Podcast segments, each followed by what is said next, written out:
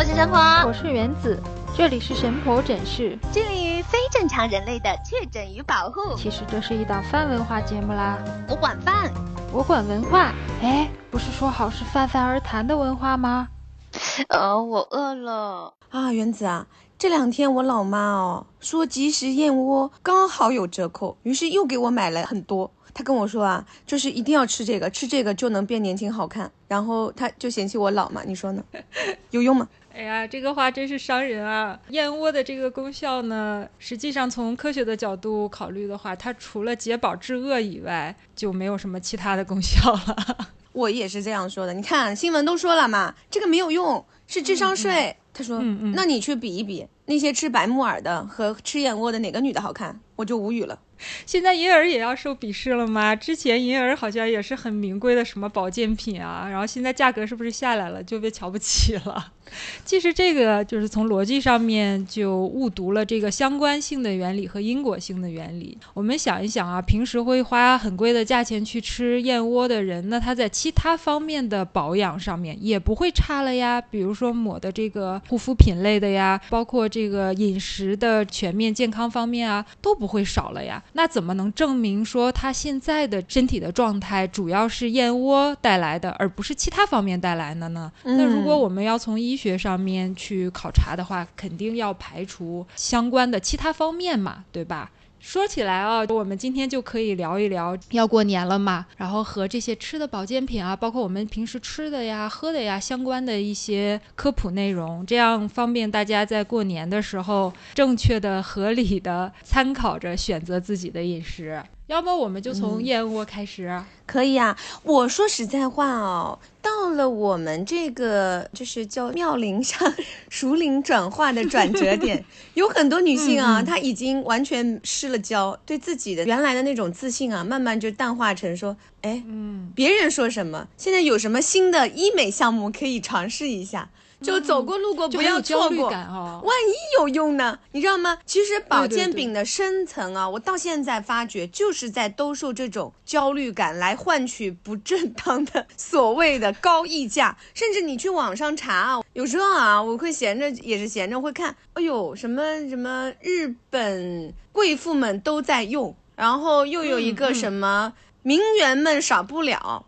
哎，就是各种，然后甚至于我们看到那些公众号在各种社交论坛上泛滥哦，对，会炒作的。前面先是一个巨赫然的一个叫什么呃，类似于香港 TVB、太阳报的这种调性的标题，然后嫁入豪门的某某三年内获得了一个什么，然后生了几胎，或者说终于 又翻红之类的。这种标题屡见不鲜，然后到拦腰的部分，在下面就开始兜售各种，你知道吗？那种再配两张照片，就好像是哎呀，人家又对吧？生生完孩子了什么？对，然后开篇一张图，后面全靠编，是吧？太神奇了！我到现在为止都已经觉得对这种套路有一点点免疫，还是不免会点进去看，说明还是有吸引力的。你看我们这种身经百战的这么理智的，有时候有一点点脆弱的。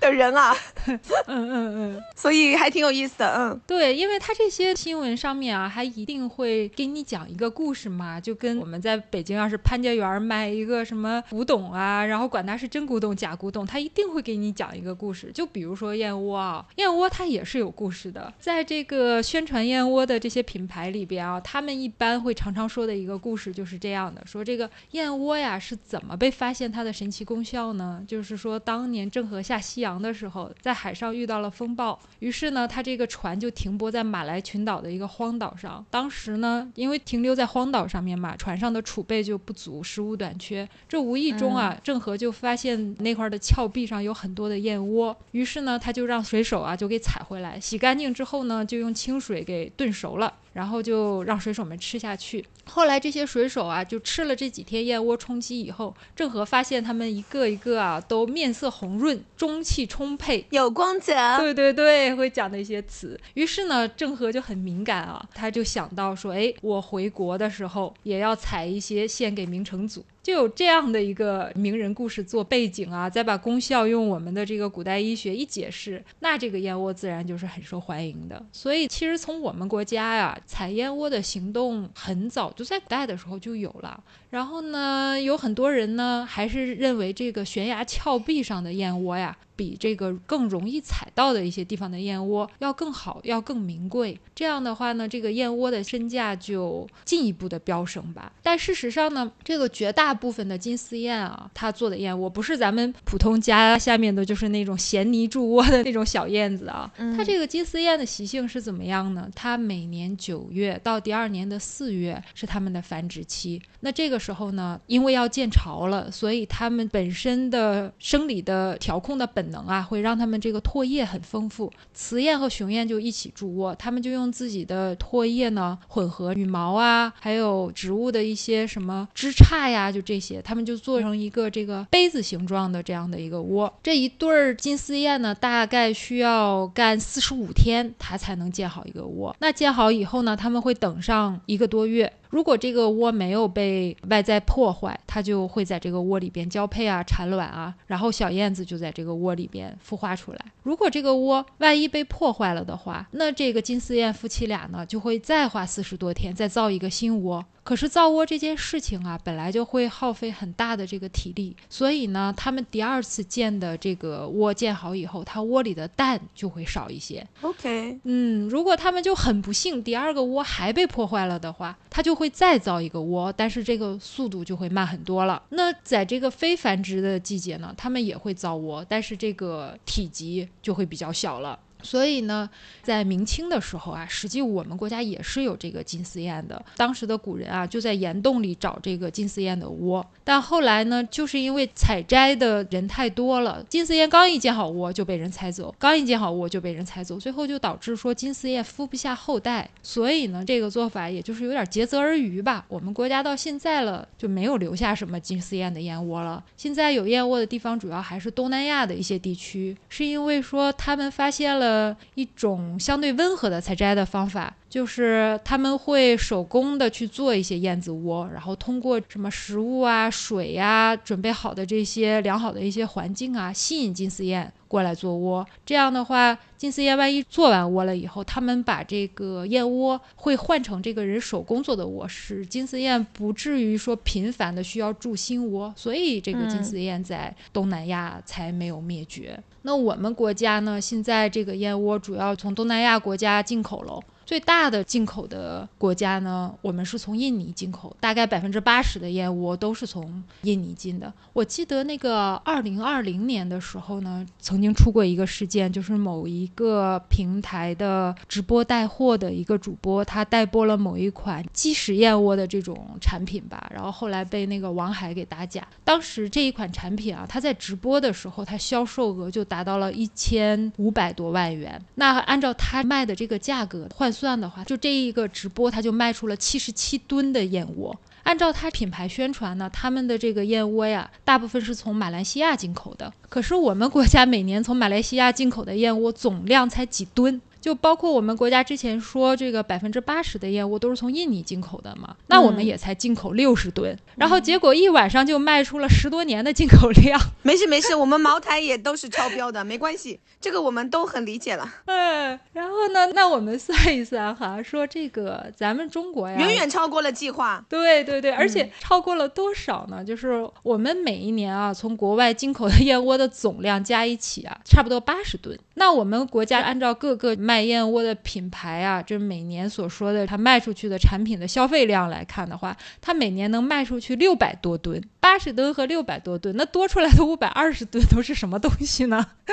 没关系，都是我们发明的白木耳。哎，对对对，眼睛一闭一睁，反正喝下去都一样。嗯，对对，它实际上哈，主要这些东西都是用什么食用明胶啊、猪皮啊、银耳啊，就这些东西占大多数。那你要说对身体有没有什么害处，可能也没有什么明显的害处，因为大部分这些东西本来也是可以食用。但是有没有什么好处，那可能就跟你吃猪皮冻也差不太多吧，或者是吃银耳也差不太多吧。我突然想起了我的一个朋友跟我说的一个。养植物的办法，老外说的啊，就是每一天嘛，你在教他的时候，千万要对着植物含情脉脉的说：“你长得可真漂亮啊。然后它就真的会长漂亮。然后每天我也不知道吃的猪皮冻呢，还是白木耳呢，还是啥，还是明胶，吞下去一口，我对我自己说，看着镜子，哇，你可真漂亮啊。说不定明天我也能变漂亮了。就魔镜魔镜告诉我是吧？不用问，请不要回答。对，我们应该卖这样的镜子。你只要告诉我我是最漂亮的就可以了。对对对，我脆弱的心没有办法接受真相，我只有骗我自己。啊，这件事千万别告诉我妈啊！呃，千万别啊！下次见到还是阿姨，你你买啥都对，就可以了。所以就是有这个钱，不如买一面镜子，是吗？啊，不用，镜子也贵。我们接着把这个话说回燕窝上面啊。我们国家呢，对真假这个燕窝制品的检验方法呢，它实际就是测的唾液酸。那这个唾液酸呢，我们国家可能有几套这个指标去测唾液酸的，包括国标推荐的什么燕窝及其制品的这个检测的数值中，要求说燕窝的唾液酸含量要达到万分之六到万分之五点六。就你听这个值，就是以已经稀释到非常夸张的一个范围了，它已经到了就咱们学化学所说的这种衡量的这么一个级别了。那现在还有一个什么中国药文化研究会，它也有一个对即食燕窝的这个标准，说是燕窝酸要达到这个万分之五，这个含量也比较低吧。那那一次就王海打假的那一款产品里，它的燕窝的唾液酸的含量是多少呢？是万分之一点四。后来呢，这一款产品就被迫承认自己夸大宣传嘛，它的。正确的名字应该叫燕窝风味饮品，就是跟我们现在了解市面上很多的什么乳类的饮品是一样的，就是你实际上有那个味道，并不用真的含有那个东西。但是这里头就有一个疑问了，就是说它这里头也没有用真燕窝，为什么测的时候还是能测出万分之一点四的这么一个唾液酸呢？就是因为啊，实际上这个唾液酸的这种东西分布的实在是非常的普遍。唾液酸啊，现在被卖燕窝的商家呀。给它换了一个名字，叫做燕窝酸。其实它并不是这个金丝燕的口水里边独有的一个什么成分，甚至于啊，唾液酸的发现和我们人类自己的唾液也没有什么直接的关系。它是一九三六年的时候，有一个科学家叫做贡纳布里克斯，他是通过对牛的下颌的唾液腺的蛋白进行水解得到的这么一种产物。因为它最早是从牛的唾液中分离的嘛。也就是说，嗯嗯，如果我们不吃燕窝，我们跟一头牛保持很亲密的关系，也是可以造成我们美容养颜、胶原蛋白丰厚这件事情吗？我想确认一下。不不不，你都不用跟牛那个很近距离，你只要跟自己近距离就可以了。你的口水里也有的。就自给自足是吧？好的吧。对对对，所以这个东西，那唾液酸到底有什么用啊？它是对胎儿的大脑发育至关重要。也就是说，我太老了，不需要了是吗？应该是说，你已经不用柔弱到像胎儿一样，还需要从外界补了，赶紧找补回来。可以可以，我的这个求生欲 很强。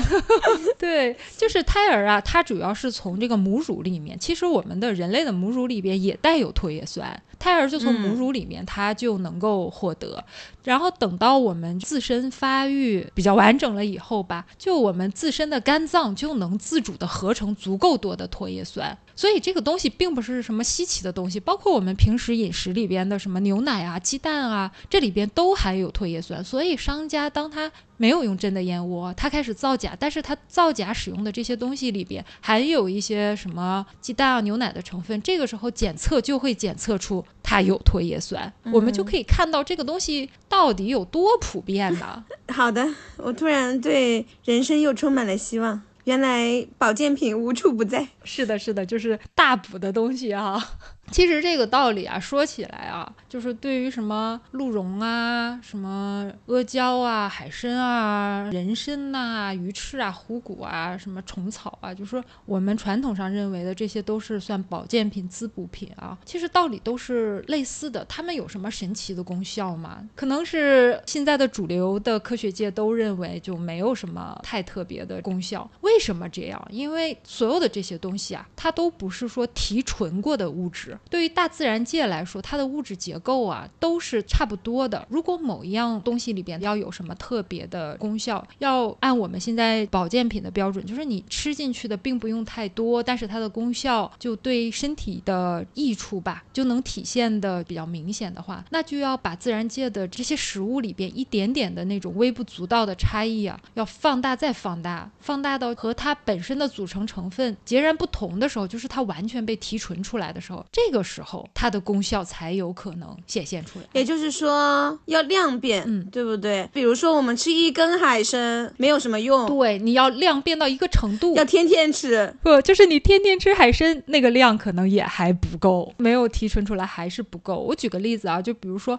以前啊，现代医学啊相对不那么发达的，就有人发烧的时候，他就会啃柳树皮，发现啃柳树皮能退烧。但是呢，你要是啃柳树皮，你必须要啃春天的柳树皮，你啃秋天的还没用。为什么呢？是因为啊，在春天的柳树皮里边，水杨酸的含量是秋天的几百倍，所以呢，它退烧的这个功效不在于柳树皮，而是在于这里边的这个水杨酸。你能把这个水杨酸从柳树皮里提纯出来，这是关键。那这件事情呢，美国的拜耳药业它就做成了，它把这个纯度提升了十万倍，那它就制成了这个阿司匹林嘛。对，那我们现在都知道，它就是有退烧的这个效果。那你要是不提纯，你怎么能期待这么一个微量物质存在于这个食材里边，它会有什么样的一个功效呢？就古代人的判断标准啊，就是物以稀为贵嘛。你这个东西非常稀有，你吃了可能就对身体就是有好处的。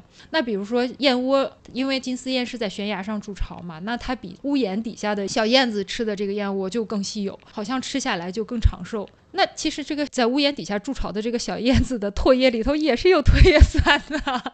说起来啊，就是这个燕窝啊，我不知道你有没有听说过，就还有一种比普通的燕窝说更名贵的，叫雪燕。有，就是我感觉虽然有点残忍，但是听说更好是吗？对我第一次听说雪燕窝的时候，还在我很小的时候，大概上可能小学二三年级。我那个时候，呃，我们家会给我订那个叫儿童文学的那样一个杂志，我从那里边就曾经看到过有一篇文章，它就是讲说东南亚国家嘛，那个地方当地的人以采燕窝为生。他就说，呃，燕爸爸、燕妈妈嘛，当发现自己的巢被人采摘掉了，但是他们要生蛋啊，所以心里非常着急，他就赶紧在筑新巢。因为他太着急了，有的时候这个口水不够用，再加上这个急迫的心情啊，他就急火攻心，有的时候会呕血做窝。这个时候做出来的就是血燕窝。我当时小时候嘛，看到了这篇文章，就给我留下了巨大的这个震惊啊，还有同情心，以至于就是我长这么大，没有错，对，没有吃燕窝跟那个文章有很大的关系。但实际上就是这些年随着这个互联网的发达吧，对于这个血燕窝到底是从哪里来的，就跟我当时看到的那个文章的介绍什么呕血做窝完全不一样。实际上是说有黑心的商人啊，他在收购燕窝的时候，他会把燕窝呀用燕子的粪便和硫磺在一起多熏蒸几天，这个时候燕窝受到了这些粪便和化学物质的作用下，它这个燕窝就会变红。嗯，然后商人卖这种人工加工过的，因为它用硫磺熏蒸嘛，对身体会非常不好，他就把变红的燕窝就当做雪燕窝来卖。所以说，自然界根本不存在什么雪燕窝，这个燕子也不会说急得吐血去做窝。那要是真的这样的话，它就可能采摘几次，这个物种就要灭对，亡了。有道理。这都违反它的生物常识。所以说，就这些我们所谓的物以稀为贵，这些名贵的滋补品吧，其实就是有人啊摸准了，有相当多的，就是我们老百姓吧，对于什么是健康这方面的知识不是那么的了解，他才敢这样的忽悠我们。就现在我们在提一种药品，或者是说真的一种保健品，它有实实在在的功效啊，那它就要必须符合几点。嗯这个自然界含有的这种物质啊，它的这个成分要比较稳定。比如说我们刚才说的那个柳树皮，你春天的柳树皮有用，秋天的柳树皮没用，那你秋天怎么办？这个东西要稳定下来才可以。还还有一个呢，就是说，如果它真的是这种东西存在于自然界的话啊，如果我们人工没有办法合成的话，它的价格一定会非常非常非常的贵。比如说海里边啊，有一种动物叫做后，嗯，这个你肯定是知道的嘛，在我们这边蓝。雪，对对对，前两年也有卖的，我们这边叫海怪嘛，作为一种海鲜在卖。嗯，但是这几年就没有了嘛，因为它已经成为这个保护保护动物了。嗯对它有什么用呢？它的血液里边啊会提取出来有一种物质，它这个物质啊是非常好的一种细菌的检测试剂。比如说我们现在正在研发的新冠疫苗啊，就是我们怎么确认说这个疫苗有没有被细菌污染呢？那就只要滴一滴它的血液提取物就可以了。如果这个血液提取物凝固了、变色了，那就说明它被细菌感染了。明白。就是用这个血液提取物去检测，比其他的方法啊都有效。但是现在科学家还没有办法，我们人工合成这种物质，就只能从后的身上提取。所以我们现在每年要要捕捉一百万只左右的猴去献血。那这个试剂现在每毫升的价格是一百五十美元。我看过网上科学家呀抓后续献血的这个照片，就是后它跟海龟一样啊，它们每年有一个时间，它要从海里跑到沙滩上面去交配产卵，然后科学家也在那个时间赶到这个海滩上，趁人家交配的时候偷偷的抽人家的血。他当然不是抽很多啊，他就是抽一杆，不会危害到这个后的健康。就是后在交配的过程中，还不知不觉的就被人抽了血，然后就莫名其妙的再回到海里去，大概就是这样的一种情况。谁要交配的时候遇到这种事，也真是心理阴影很大哦。对呀、但没有办法。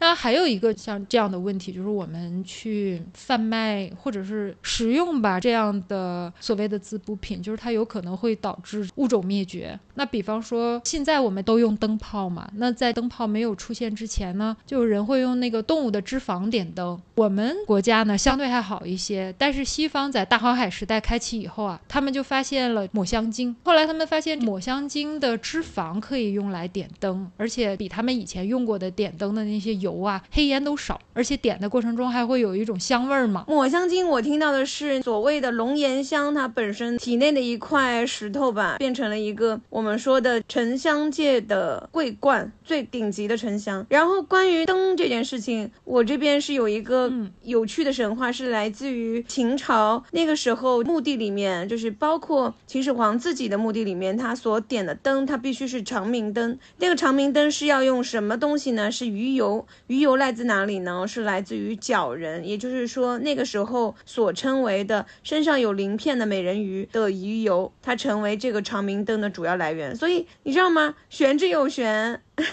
对，可惜西安的秦始皇陵现在没有打开啊，我们都不知道这正用的东西是什么。但是西方的龙涎香里面，它的可能是香味啊，是在它身体里边最富集的一个地方啊，浓度最高。但是它的那个脂肪啊，点起来也会有那个味道的。啊，所以导致大航海啊，刚刚过去八十年，大西洋里的抹香鲸就被打完了，就没有了。现在我们听到的这些抹香鲸都是太平洋里边的抹香鲸，好在哪儿呢？就是嗯太平洋里的抹香鲸还没有来得及被捞完，这个爱迪生的电灯泡出现了，救了抹香鲸一命。对对，所以我们现在回头再看啊，什么鹿茸啊、人参啊、阿胶啊，它们实际上，如果我们不用这个现代科学的思维去解决这些问题的话，那么不单是对于我们自己来说，你吃这些东西根本就没有什么用；反过来，对于这些动物来说的话，它也是一场灭顶之灾嘛。就比如说这两年我们都很知道那个穿山甲，对吧？嗯，也是按照这个中医上面一些以形补形的理论，一方面认为说，哎呀，妇女吃了有这个通乳的效果，它就是因为穿山甲的食性，它会吃蚂蚁，所以它就会打洞嘛，就是像葫芦娃里边的那个小穿山甲是吧？会打洞嘛，嗯然后他就觉得好像妇女吃了产后不下奶啊，有这个通乳的效果，男性吃了以后，他可能是有某种补充元气呀、然后有壮阳的一些效果，但实际上按照科学家常年的对它的分析，基本上都是没有什么用。说到底，它就是生产者利用消费者的无知进行诈骗吧，实际上就是。哎呀。吃什么不好啊？让我们吃个鲫鱼汤，然后人家吃个猪蹄儿就搞定了。是是是是，哎，说到这里啊，我们说就是吃这些东西没有用，但是反过来有一些东西啊，你看你有没有听说过？就是又说不能一起吃，吃了的话就有很大的问题，比如说什么虾和维生素 C 不能一起吃，如果一起吃了的话，它们在体内会产生什么反应？然后出来二价是相当于砒霜，人就会死。你有没有听说过？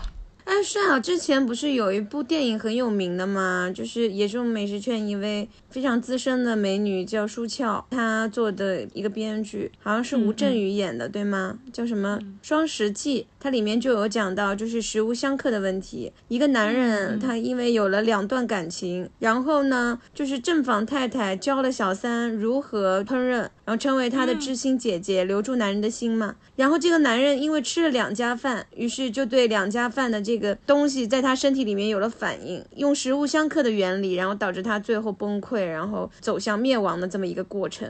其实说实在话啊，这个事情我还为了电影呢去搜了很多东西，后面得出的结论也差不多，其实就是。咱们还是要从量上考虑问题，它才是一个非常理智或者说特别科学的方式。咱们以前说小的时候吃的什么柿子和螃蟹呀，什么虾和维生素 C 呀，它其实都不存在问题。是的，就是说我们这点量根本构不成伤害，代谢是很快的，对对吧？这个就是我们经常在网上会看到一句话，就是你离开剂量谈毒性，就是耍流氓嘛。对对对，比如说刚才说那个虾和维生素 C，他会认为说在体内会发生反应，但实际上我们的身体也有足够的一个代谢能力。我就曾经看到有专门的这个科学组织有人算过啊，就是按照他们俩发生反应，真的对人体剧毒的这个砒霜量来算的话，你一个人你至少一次要吃三百斤的虾。你才能产生足够毒害的这个砒霜。你这个在它毒死之前，三百斤的虾，你是不是就撑死了？我是抹香鲸吗？而且抹香鲸也不喜欢吃虾，他们喜欢吃就是鱿鱼，那个鱿鱼的骨头跟它的那个肠道蹭，它才能产生那个香味呢。嗯，虾没用，就是那种深海大鱿鱼啊。嗯，我的天，三百斤的虾，你的体重才多少？哎呀，还有那种实际上使用方式不当导致的，就是我觉得这种啊，就。食用方式不当的重灾区就是柿子。你有没有听说过什么柿子不能跟螃蟹一起吃啊？柿子不能跟地瓜一起吃哈？柿子不能跟什么海带一起吃啊？不能跟鱿鱼一起吃啊？就是对。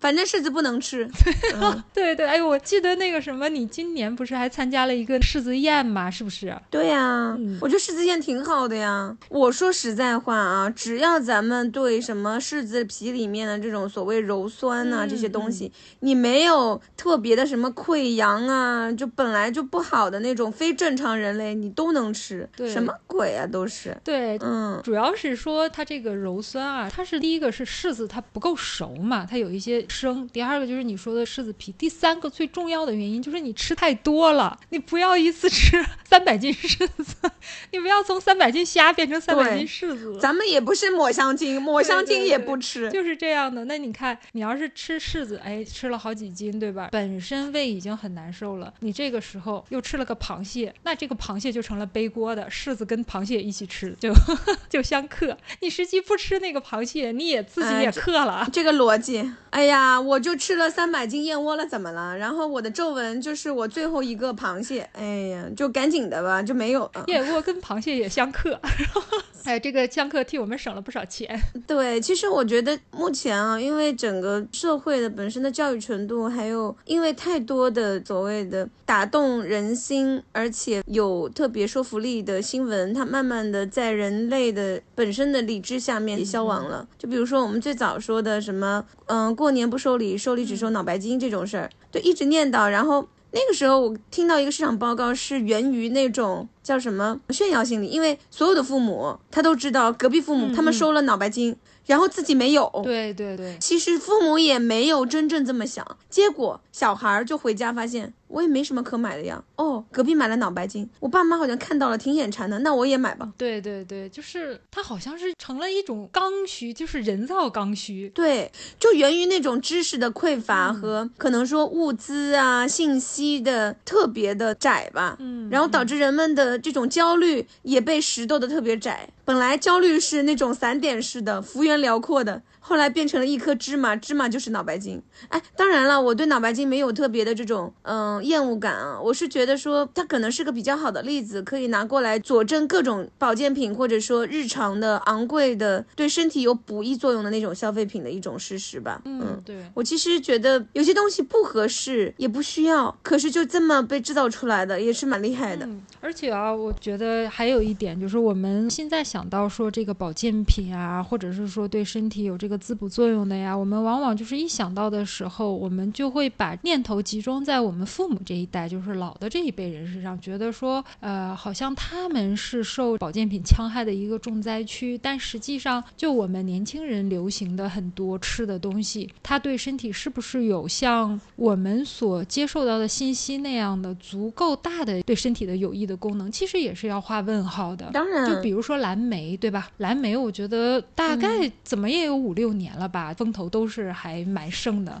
就说蓝莓里边含有白藜芦醇嘛，这么一个成分。然后这种成分，如果是女生啊，尤其是这种对于什么抗衰老啊这方面比较关注的女生，可能对这个成分就很熟悉，因为这个成分被宣传它是有抗衰啊、抗氧化、啊、抗自由基啊这样的一个作用。但是呢，每一颗蓝莓里边啊，实际含有的白藜芦醇啊，就只有几微克。你要想达到它的这个有效的作用。剂量，那你每天就要吃一万多克蓝莓，这跟三百斤虾也差不多了。而且花青素在蓝莓里面，它也被称为一种天然的抗氧化剂嘛，说什么又是保护眼睛了，然后又是减缓心脏疾病、减少皱纹、延缓衰老了，各种好。可是日本科学家他研究出来，就是你被服用的花青素，它其实在肠道里面就直接被分解了，它根本没有用。而且你哪怕是说，即便我们退一步有用的话，按照食用用。花青素的有效剂量，那你每天就要吃一百五十到三百克的蓝莓，这个数字似乎你使劲努努力还是够得到的。但是你知道你要天天这么吃，它还是很多而且很贵吧？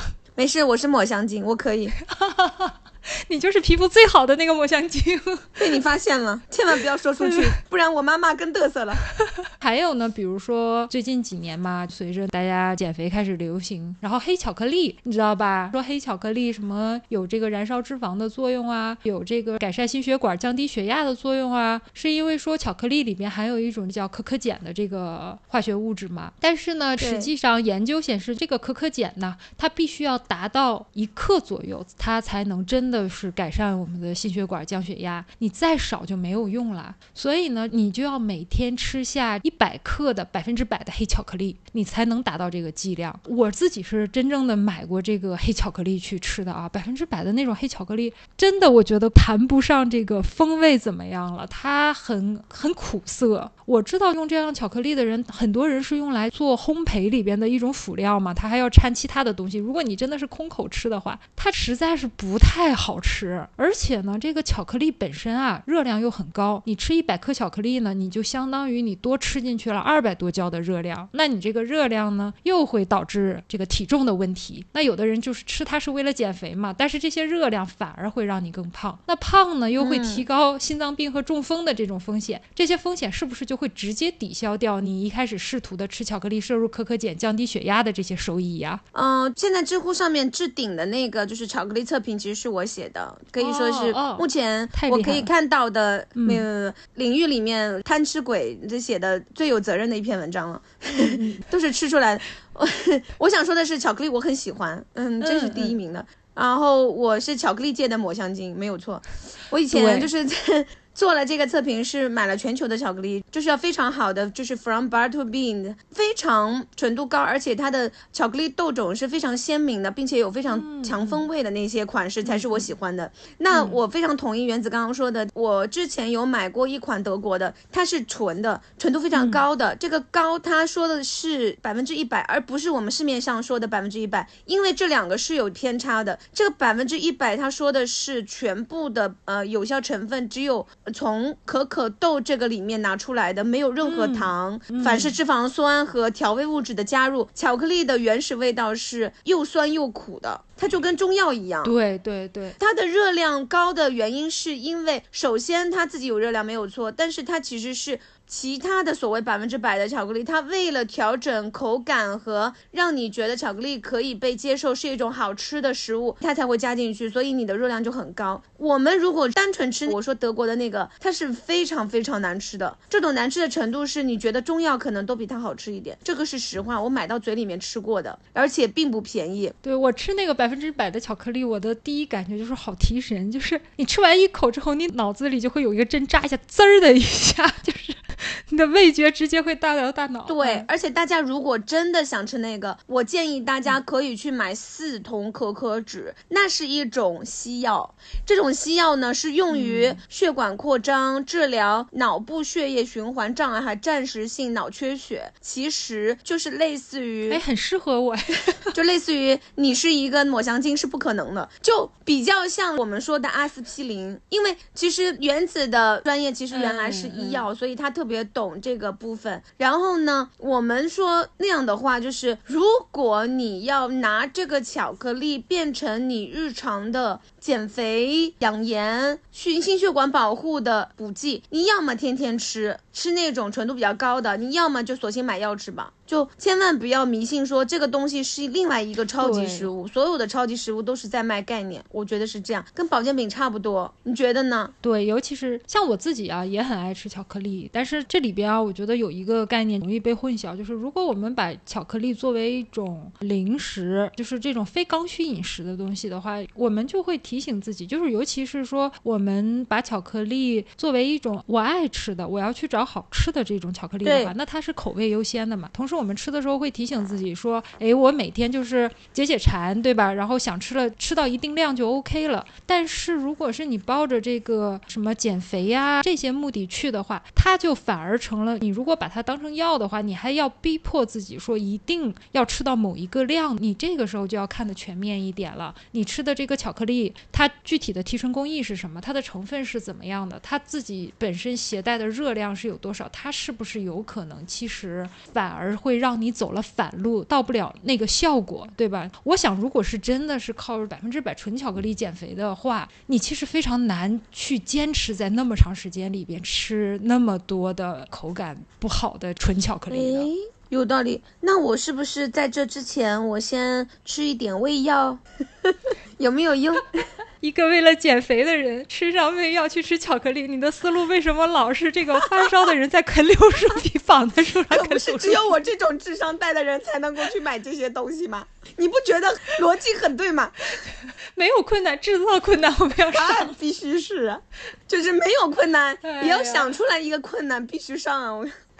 哎呀，刚才说完了那个巧克力啊，我就想到我们说那个什么东西吃了没有用嘛？但是还有一类的东西，你吃了不是没有用，你吃了甚至也没有什么好处。比如说酒，嗯，对，是不是？我们现在大家对喝酒的理解嘛，然后就觉得说，哎，喝酒主要带来的危害就是酒精对身体很不好，对不对？酒精本身对身体的伤害嘛。但实际在这些年的研究里边发现啊，这个酒精进入人体了以后，还有比酒精本身对身体更更不好的东西，它叫做乙醛，就是这个酒精啊，进入我们的消化道呢，被吸收了以后，它就进入了血液嘛。进入血液的这些酒精啊，有大概百分之十左右，它会由肾或者是肺排出掉。所以你看那个酒驾的话，它会做吹气嘛，就是因为有一些它会通过肺直接通过呼吸呼出去的。那剩下呢，百分之九十的这个酒精呢，它会走到我们的这个肝脏进行代谢。我们的肝脏里边呢，有一种酶叫做乙醇脱氢酶，酒精实际就乙醇嘛。那它在这个乙醇脱氢酶的催化下呢，就代谢成了一种物质叫做乙醛。这个乙醛呢，在经过我们肝里边还有一种酶叫做乙醛脱氢酶二。经过它的转化呢，就会变成乙酸。这个乙酸啊，在我们的体内的很多个代谢途径里面啊，都会有它的参与。最后它就会变成二氧化碳和水，就被我们正常的排泄掉了。但是呢，它的中间的代谢产物啊，就是这个乙醛，对身体会比酒精的伤害更大一些。而且呢，根据研究发现啊，大概百分之三十六左右的东亚人啊，都有一种特定的现象，就是喝完酒了以后会上脸。我不知道你周围有没有这样的人。反正我们家就像我爸爸就是这样，喝一瓶啤酒他就会脸红。我也是，也是对，而且如果对面的这个人更帅的话，我可能脸红的更快。那你不用喝酒，你啃柳树皮的时候脸就已经红了。需要的，需要的。如果不喝酒的话，我没有理由脸红，这多不好意思啊！哎，我这个柳树皮呀、啃起来真是让人脸红。干嘣儿脆。但是这个喝酒脸红的现象，在白人和黑人里边都非常的少，当然啦，黑人脸红你看得见啊？白人还是看得出来的，什么例子啊？都是。一张白纸一样。所以呢，喝酒脸红的这个现象啊，就有一个专门的名字，叫做 Asian Fresh 或者是 Asian Red，就是亚洲红脸症。哦，跟亚洲蹲差不多是吧？嗯，跟那个差远啦。你看智商的隔离带就来了。哎呀，这两个人啊，真的是一个就是理性的高智商的，一个低智商纯打岔的。你看在一块儿录个节目也是不容易啊。你好，我知道你的脑子里现在还惦记着那个，我要不要喝银耳啊？我要不要喝燕窝呀？脑子里都是质疑和脆弱互相攻击，每一天在矛盾中醒还有。对面的那个帅哥。对我们身边这种就是喝酒爱脸红啊，不太能喝酒的小朋友，一般都会跟别人解释说：“哎呀，不好意思啊，我不能喝，我酒精过敏，嗯对吧？”对啊一般都是这样的。但其实这不是过敏，这是因为啊，我们有一个叫做乙醛脱氢酶二 （LYS 四八七）的这么一个基因。我们亚洲人啊，东亚人百分之三十六的这个东亚人先天性的这个基因，它会有缺陷。这一段基因缺陷呢，就直接导致我们肝脏里的乙醛脱氢酶二它的活性很低。那这就相当于说，这个酒精啊，就是从我们身体里过，你过第一个收费站，也就是从这个乙醇转化为乙醛的这个脱氢站，你是没啥问题的，你就顺利的就过去了，身体就是很顺利的把这个酒精就转化成了乙醛。可是你这个乙醛啊，再去过第二个收费站的时候，这个第二个收费站它效率特别低，有这一段这个基因缺陷，也就是说喝酒容易脸红的人啊，他的这个乙醛脱氢酶活性能低到什么程度呢？它比正常人会低一百倍以上。所以呢，你身体里的这个乙醛啊，在第二个收费站你就过不去。哎呀，过年啊，ETC 有折扣，大家了解一下啊。对，不要走人工站，然后走人工站的这些乙醛呢，就大量的堆积在你的身体里。那这些乙醛本身就有一个作用，它会扩张血管，所以从表面上看，人就是脸红了。但问题在于，光光是脸红，其实问题不大嘛。过个二十来分钟，脸就会一点一点不红了啊，这个脸又黄了，防冷涂的蜡。可是呢，这个脸红是乙醛产生的危害中最小的一个。乙醛本身对很多的这个我们身体的组织和器官，它都会有毒性，而且它会造成 DNA 的损伤，也就是它会致癌。哦就是在这个国际世界卫生组织的致癌清单中，酒精类的饮品摄入产生的乙醛，它是一级致癌物。那么，一个这种喝酒爱脸红的，也就是乙醛脱氢酶二，它的这个基因缺陷这样的人，如果他还酗酒的话，那么他得消化道相关癌症的几率就是正常的酗酒的人的五十倍。所以说这个还是很凶险的。但是你要是说我就是这个今朝有酒今朝醉，对吧？我们现在过年了嘛，我这几天我就放肆一下，我喝个痛快。我平时我在控制，那行不行呢？那我觉得恐怕可能也不太行，因为我们刚刚说啊，就是你的这个身体啊，你乙醇你过第一个收费站你没问题呀、你身体里的酒精很快就被代谢掉了、转化掉了，你飘飘然了一会儿之后，你带来的兴奋感你就没了。但是乙醛会让你浑身都不舒服，你这个乙醛不舒服的时间，你可比别人长的久的多了。你包括会血压下降啊，你会眩晕，有强烈的恶心感，还会头疼。美国啊，就有一个著名的帮助戒酒的药，叫做双硫仑，它实际上就是一个乙醛脱氢酶的一个抑制剂。它会让人啊，就人为的导致乙醛在身体里边堆积，产生这种亚洲红脸症。让这个喝酒的人感觉到非常的不舒服，从而就抑制人们对酒精的依赖。所以，我们换一个角度讲，就是这些美国人花钱买来的药效，你天生就带，那是不是老天已经在提示你少喝酒，已经提示的很明显了吧？所以就是能不喝尽量不喝，要是不能不喝呢，就尽量少喝。嗯，我觉得这个好厉害哦。如果有一种东西让我吃什么东西都觉得哇好不舒服，我应该可以减肥，对吗？对，但是理论上虽然是这样的，但是有一种说法是这样说：喝酒能练，这种说法好像是在我们北方更普遍一些，说这感觉就是听起来跟练跑步差不多，就是你本来不能喝，你多喝一喝，你酒量就涨了，是有这样的一个说法的。实际上就是这个说法也是有误区的，因为你这个乙醛脱氢酶二啊，你怎么练也没有用，它效率不会提高的。如果你经常饮酒呢，对肝脏造成了损伤呢，它这个酶的量还会进一步的减少，那它的效率就变得更低。但是你喝的次数如果多，你喝的酒啊，你喝的时间。够长了以后，人体的确对乙醛和脸红会产生耐受。换句话说，你就是渐渐的习惯了这种不太舒服的一个身体状态，就好像经常挨揍，被揍的久了就没有那么怕疼了。但是你身体的损伤会一直累积，没有人靠挨揍强身健体的，就是这样的。哎，你有没有发现，就是现在做酒方面的厂商宣传还是蛮多的？比如说什么适量饮酒有利健康，你有听过这个说法吗？就尤其是红酒，是不是？包括好像我还听说过，说什么红酒女性喝更好一些。对呀，它就是让你那个有叫什么抗氧化的这种功能吧，什么加速血液循环啊。哎，但是我跟你说啊，亲爱的原子，这是。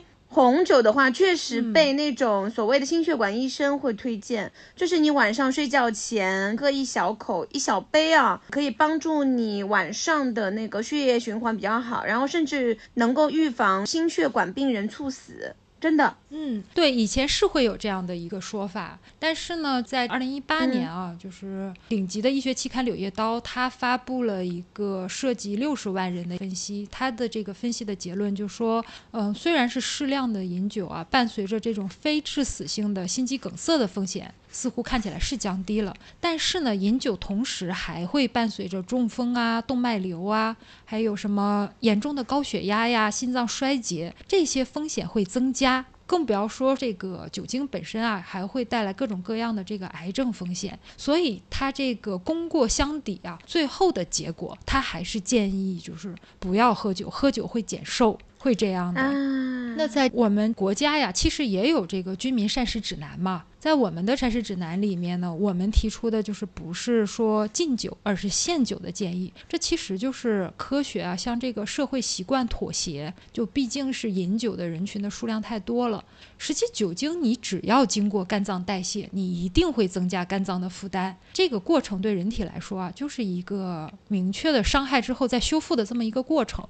所以限酒的意思。啊，无非就是说你减少对肝脏的损失。酒精啊，现在在在这个致癌物的名单中，它也是明确的一类致癌物。所以你如果考虑到说长时间摄入酒精导致患癌的这个风险增加，你如果我们说不考虑，比如说口味呀这方面的各种影响，我们仅仅的只从健康方面去考虑的话，那你肯定滴酒不沾就最明智。